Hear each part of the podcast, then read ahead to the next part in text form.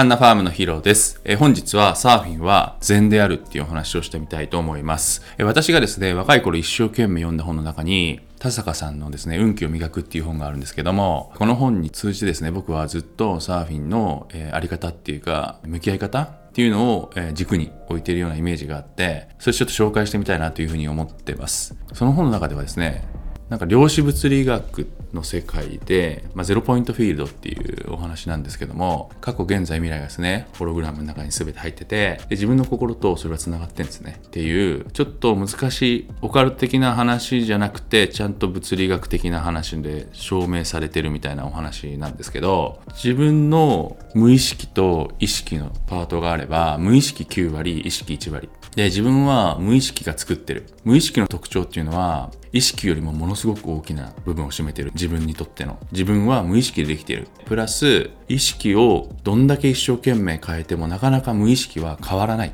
潜在的な自分ってなかなか変わらないっていう話なんですよ。この無意識をネガティブな無意識からポジティブな無意識に変えることができればそれは人生が豊かになっていく。それはホログラムに全部繋がっているから、みたいな話なんですよ。無意識は全然変えられないんだっていう話なんだけども、3つだけ変えれる方法があるって書かれてるんですよ、その本には。で、その1つだけ紹介すると、全然変えられない無意識をポジティブに変える方法の1番が、自然に浸るっていうことらしいんですよね。自然に浸ると無意識のネガティブをポジティブに変えることができる。自分で変えようとするんじゃなくて浸ることで。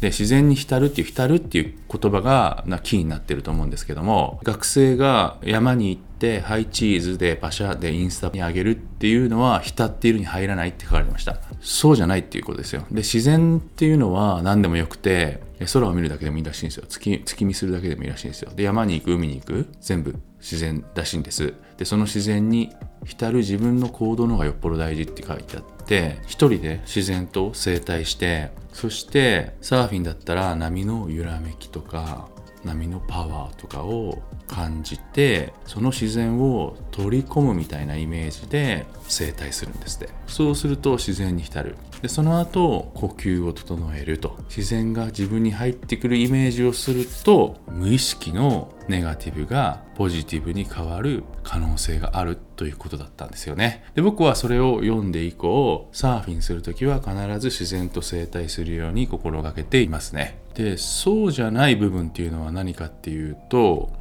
みんなで行って「はいチーズ」って言って写真撮ってインスタにあげるっていうのとかローカルビジターとかうまい下手とかロングボードショートボードとか毎日行く人夏しか行かない人とかそういうものを比べる比較してエゴでサーフィンしてる人せっかくの自然に入ってるのに自然に浸れてないので無意識のネガティブをポジティブに変えていくことができないんじゃないかなっていうのが私の仮説ですね。例えば私大好きな経営者の方がえツイッターでつぶやいてたんですけども海に行き砂浜に座って何も考えずに10分大切なことはそういう状態で決めるってつぶやいてたんですよこの方はサーファーじゃないので海に行って五感を研ぎ澄ませてですね自然に浸ってるから大切なことを正しい方向へのね決断ができるっていうことだと思うんですよ。で我々はですねせっかくですねサーファーなのでこういう海に座るよりもですねなんと沖に座れるんですよ。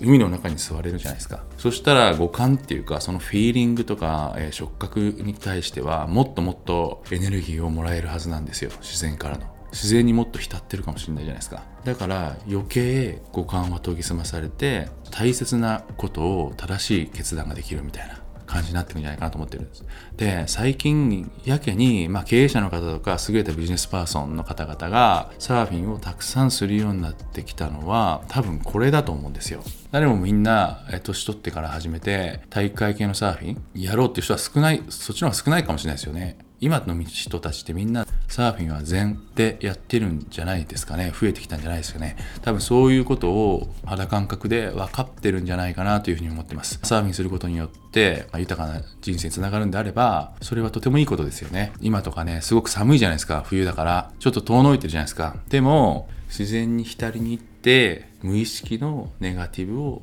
ポジティブに変えていく。それだけで多分豊かな人生になっていくんじゃないかなというふうに僕は期待してるんですよ。で、だいぶ前に出した動画で、まあ、サーフィン環境の幸福論っていう動画もあるんですけども、それも貼っておきますね。まあ、そういうのもひっくるめて、サーフィンやることでプラスになっていくことがたくさんあるというふうに思ってます。以上本日はサーフィンは禅であるというお話をしていました。以上本日もありがとうございました。また次回よろしくお願いします。